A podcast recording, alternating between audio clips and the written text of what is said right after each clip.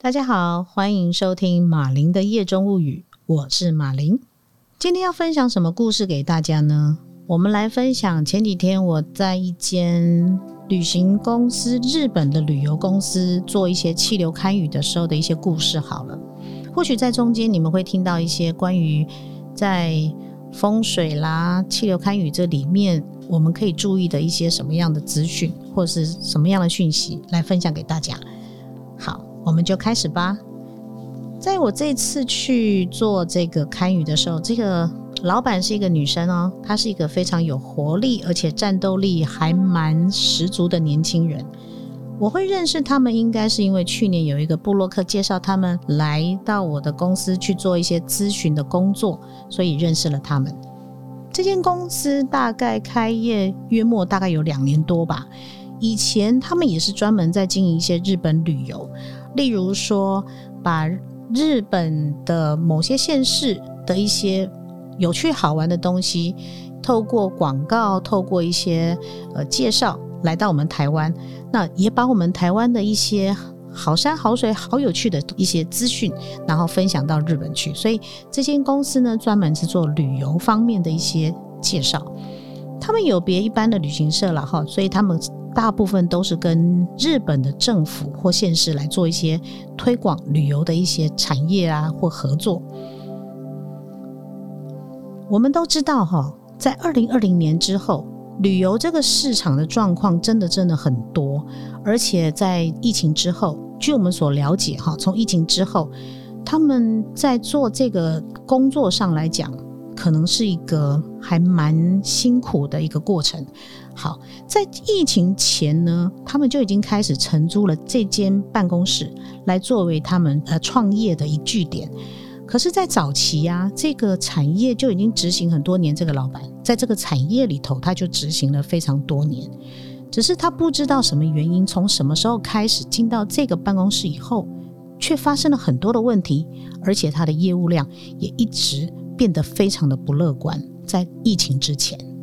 所以我们这次约了一些时间之后，我们就准备就绪，去他的办公室做一些堪舆风水的一些工作。那天因为有堪舆的工作，所以我很早就把我的心情准备好，那也开始做一些准备，把这些工作简单的绕了一遍。只是有别于以往哈，我大概每次出门都会身上带一尊观音的法像，跟我一起出门去堪舆。做堪舆的工作，可是那天呢，有个讯息进来，我竟然拿到的是一尊不动明王。有别于以往的不动明王，一般我们看到的都是就是双臂而已。可是这一尊不动明王，在我大概今年过年的那个时间，他来到我的手上。那么它的造型非常特殊，因为它有六只手臂，而且每一只手上都持有法器。几乎每个看到这尊不动明王、这尊神尊的人，没有不竖汗毛的，甚至可能很多人拿到这尊法像的时候，手会麻啦，全身会通气啦，或者是他可能有什么样特殊的感觉，他们都告诉我，老师，这尊法像真的磁场很强哦。也因为透过这样的提醒哈，刚刚我那天要出去看雨的时候，刚好这个讯息的提醒，所以让我把原本的这个观音大士。改成不动明王，让他跟着我出门去看雨。在驱车前往现场之后，我在这栋大楼的楼下的一楼，正准备要做一些看雨的的基本的工作。那我正在看这栋大楼的这个方位的时候，突然间，我才刚站上去，站在他们大门口不到三十秒的时间，我竟然发现旁边很多的仙佛都到场，而且是他们。那个区域的土地公爷爷，土地公爷爷带着他的护法来，跟着我的护法也站在我旁边。我告诉大家哦，我跟大家说，那个会让我非常惊喜。为什么？因为这个阵仗，我从来没有堪舆的时候有这么大的阵仗，这么多的仙佛菩萨站在我旁边。因为每一次的堪舆的工作，大部分都会是我们的护法会跟着我一起去。以工作人员，他我也会有我的特助跟在旁边。可是呢，在这一场的这个堪舆的时候，竟然很多先锋站在旁边。所以其实我在看着他们的同时，我发现我的这个大楼的右斜前方，竟然有一个小小巷子的路冲。在视觉上，坦白说，它这个冲角哈，并没有太过明显，甚至有个路冲的这个小巷子，它对着的是隔壁的大楼，并不是我们的这栋大楼。可是很奇妙的地方，我站在那个大门口，我竟然觉得那个煞气非常非常强，那种感觉会让我一直起鸡皮疙瘩，一直觉得很有一种。很哆嗦的感觉，甚至汗毛都一直竖立起来的感觉。我们在这里解释一下什么叫煞气哈，因为很多人听到煞气这件事情有点不太理解。其实煞气的形成大部分都是大楼跟大楼之间气流的变化，有时候两栋大楼之间的缝隙太小，它直接对过来的时候，它会如同一把刀。因为你想，这个气流一穿过它延伸出来的时候，它那个力道其实不会太小。所以，大部分大楼跟大楼之间的气流变化，会影响出一些比较不好的煞气或比较不好的气。那这种我们就称它为煞气。煞气它会影响什么？它大部分会影响我们冲到煞气的时候，会有一些不协调、不平衡，甚至不是很祥和的气息。而且呢，在煞气当中，如果这个煞能够制化的时候，它反而就能够化权。所以有一句话这么说：“化煞为权”，就是我们怎么把这个冲进来的煞气转化为对我们的一种推动力量。这个其实是还蛮有意思的哈。风水煞气当中对居住会不会有一些不良的影响？是会的。那么比较凶猛的一种煞气叫做反攻煞。反呢，就是反对的反。弓弓箭的弓，反弓煞这个部分哈，它不仅是由道路所形成，有时候也可能是河流啦，或者是水路的形式会呈现出来。它比较像一把弯的刀劈向我们的这个房屋，那么让很多住在这里面的人会常常心神不宁，甚至导致一些恍神啦、注意力不能集中啦，或思想思维会比较混乱一点。它比较容易造成一些意外的灾害。甚至到破财的可能，这种状况都会有，所以它是一个非常不吉利的风水格局。我们在楼下呢，已经感受到这这个头皮发麻啦，或煞气太强烈。但是我在看的时候，我觉得奇怪了。照理来讲，在这个路冲的这个气场上来讲，不应该有这么强烈。于是，当我们走到楼上去的时候，这个时间迎宾的这些工作人员马上就迎来了哈，然后打声招呼之后，我就开始去。看看他们的方位以及他们的公司内部的一些状态。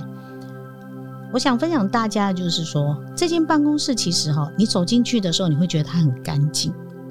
而且啊，小巧精致哦，采光也很好，甚至它的整个格局里头是中央空调。坦白讲，整个视觉上是很不错的。而且这栋大楼这个房子它本身是坐南朝北，那么我。把这个老板的这个资料一拿来看，哇，原来老板他生肖属老鼠的人，所以对他来说，坐南朝北是他正冲的一个位置，经营起来他一定会比较辛苦一点。那么走到这个窗边的时候，哈，我当我把我的右手举起来的时候，我的手真的是又麻又刺，而且我还一直不断打寒战那种感觉。我站在右边的窗户一看的时候，才发现刚刚在一楼所看到的路冲的小巷子，到了六楼的高度一往下看，这个巷子马上映入我的眼帘。为什么？为什么会在这个位置上会有那么大的反应？我看起来不起眼的小巷子，你从高度往下看，你就发现这个小巷子是有弯度的，而且它是一个反弓的地势。再加上大楼的这些冲角啦，还有一些小人探头，整个这个右前方的这个区块，好，我们来解释一下右前方它到底有什么含义。以工作在这个事业发展上，我们的右前方，或是我们在住家里头，我们的右斜前方，它是我们的名望宫，就是我们的声望宫。那我们左斜前方呢，则是我们的财宫。如果你的右斜前方，气场是非常混乱的，那么在这间公司里头，它会比较容易会有在名望声望的部分会有一些冲突。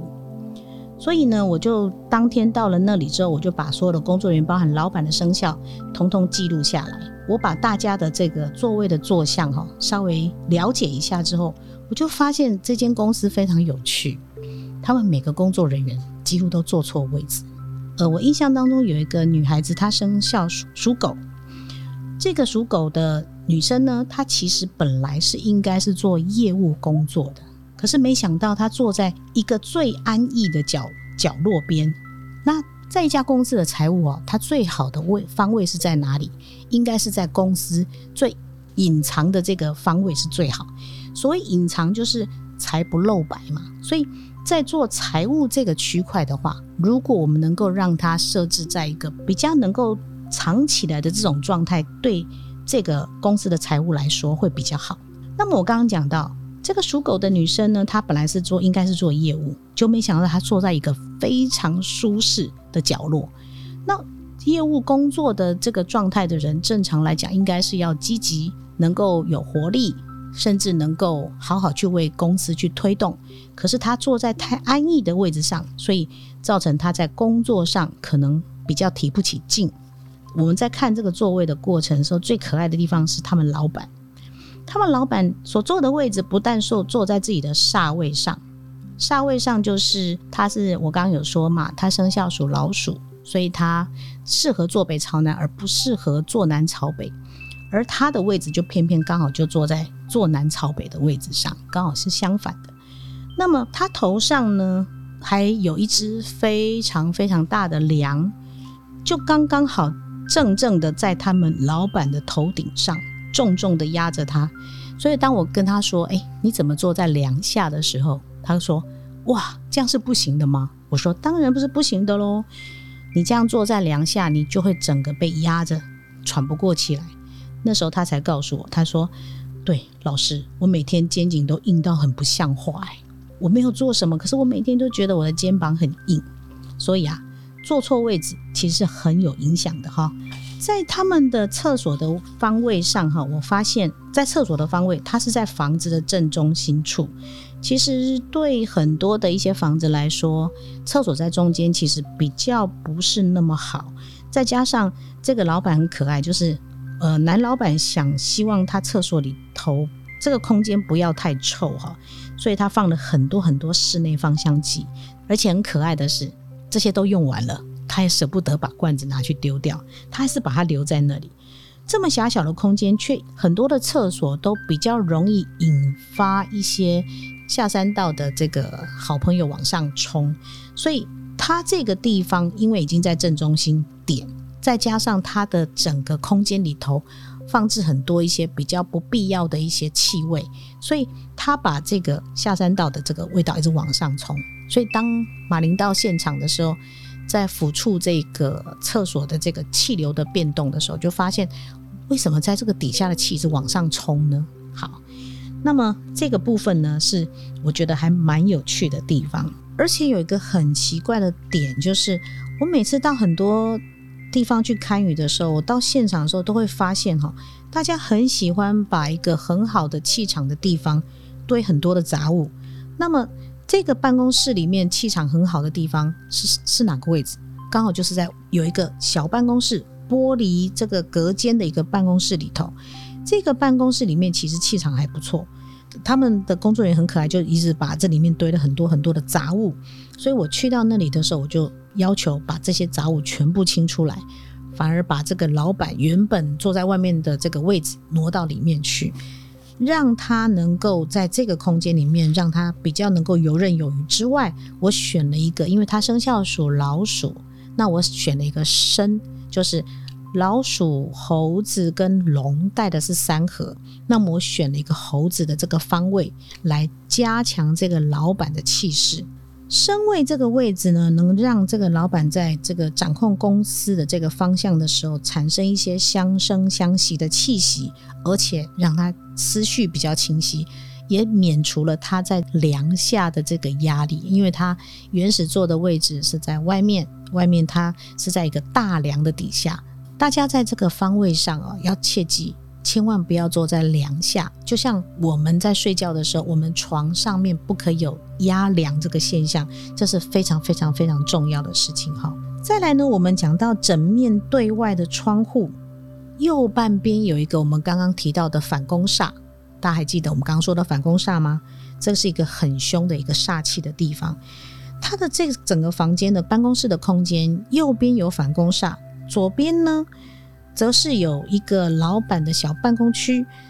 应该这样说，就是这个空间里头，它的窗户其实是在一个非常好的位置，它的对外的窗户其实非常好，甚至光线照进来的时候，都有一股柔和的气息。只是右前方这个反攻煞，让整个空间，甚至包含在这个公司里头的一些运作上的名望、声望上，会有很大很大的冲突。所以我就问老板啦：“你们搬来这里开始半年以后，你有没有发现？”以前你的名望声望还不错，你在做的一些东西都很多客户来找你们跟你们合作。自从来到这里之后，反而是合作的这个机会减少很多。结果他告诉我：“对，老师你怎么知道？好，这个就是在地理上。”很重要的。当如果你的名望宫、财宫，或者是你的事业发展的未来发展都受到一些冲突跟阻碍的时候，它会产生在你进到这个空间之后的半年左右的时间，就会产生这样的一个冲击的气息。基于以上种种的一些问题，我们在调整之后，尤其在它的反攻煞这个地方，给予它一些能量的东西，把它阻隔这个反攻煞冲突的这个气息、这个煞气之后，很有趣哦。大概在一个多小时左右的时间，因为它这个方方正正的房子的后半段其实是没有没有所谓的风啦，或者是有什么气流会经过。当我把反攻煞跟某些定位的能量的东西放上去之后，后半段的这个角落边开始有一个循环的气息上来了，而且会让你觉得坐在这个地方有一种温暖，甚至有一种徐徐的风吹来。当时啊。他的老板跟他们另外一个工作人员就问说：“奇怪，我站在这里，为什么会一直觉得有风在吹我？”那我就笑着，我就说：“对呀，因为你把外面一些比较不好的气场的东西把它截掉之后啊，再到我们内部里面来的时候，就到我们内部的空间，它自然就会有一个还不错的气场会在做流动。那我刚刚有提到啊，很多房子的空间里头，它有很多的。”可能角落边是有一个很好的气流，或者是可能是很好的一些气场。那他们很习惯会把这个地方堆很多杂物。我们在当时就把某些杂物把它清空。杂物一清空，有趣的事情再加上，因为我们把机器架上去，灵气机油打起来之后，神奇的事情就这样发生了。其实，在这个一个多小时之后，我们把气场重新再拉过、调整过之后，他们的工作人员跟老板竟然能够在角落边。感觉上，甚至有一种完全没有风的地方，竟然可以感受到有风在流动的感觉。这就是我所谓的气流堪舆术，把好的气保留下来，把不好的气结在外面，结在屋子以外。这就是我说的，在风水学里头最有趣的一些事情。在我们这个堪舆结束之后，大概两天过后，大概两天过后。那老板呢，就突然有一天讯息给我，他就跟我说：“老师，这次他们参与完之后，日本的公司来要求他们一些公司的资料，他们希望能够在未来有一些合作的一些案子或合作的一些东西要做。”那老板就就很好奇的说：“怎么会这么快？”当我把这个风水做好之后，怎么速度这么快？因为啊，这家公司其实在之前已经在业务上面已经停滞很久的时间。那突然间在我们不能讲突然间，应该是说在堪舆过后，没想到他竟然在这么快速的时间就收到一些日本的一些案子来找他们合作。这真的是在风水里头啊，堪舆里面真的是一个非常非常有意思的一个例子。我常听很多朋友这样跟我说，哈，他们请了很多老师来看过风水，但每一个阶段之后，感觉上问题还是会很多。其实，当你在一个空间里面摆放很多水晶啦，或者是盐灯啦，效果是有限的。整个房子的气流的影响，不管你在情绪上、思绪上，都会有一些好或者是不好的一些影响。那么每个人呢，身体上都会有很多的气场，包含连房子。或者整个空间也会有它的气场。我们怎么让一个气流或气场能增强，甚至对我们的事业发展或对我们的思绪能创造出更多的助力？其实，在堪舆风水当中，可以找出这些脉络，日本旅游公司这次在堪雨的过程当中，最有意思的地方，应该是我们仅用两个小时的时间，让整个空间有一个新的气流的流动。尤其在这个屋角的角落，经过看雨之后，经过气流调整之后，本来没有风的屋角，竟然还有气流能够这样子顺顺的流过。这两个小时，甚至连站在旁边的一些工作人员以及他们老板都能轻松的察觉。所以呢，我们今天听完我们的分享之后，你赶快看看你们家里的屋角，你有没有堆放太多杂物呢？入门进来的左斜前方以及右斜前方，是不是堆放太多乱七八糟的东西？回家赶快把它清干净吧，因为这些都是对你非常有帮助的屋角，甚至可能它会创造很多一些良好气场的一个循环。今天的故事就分享到这里喽。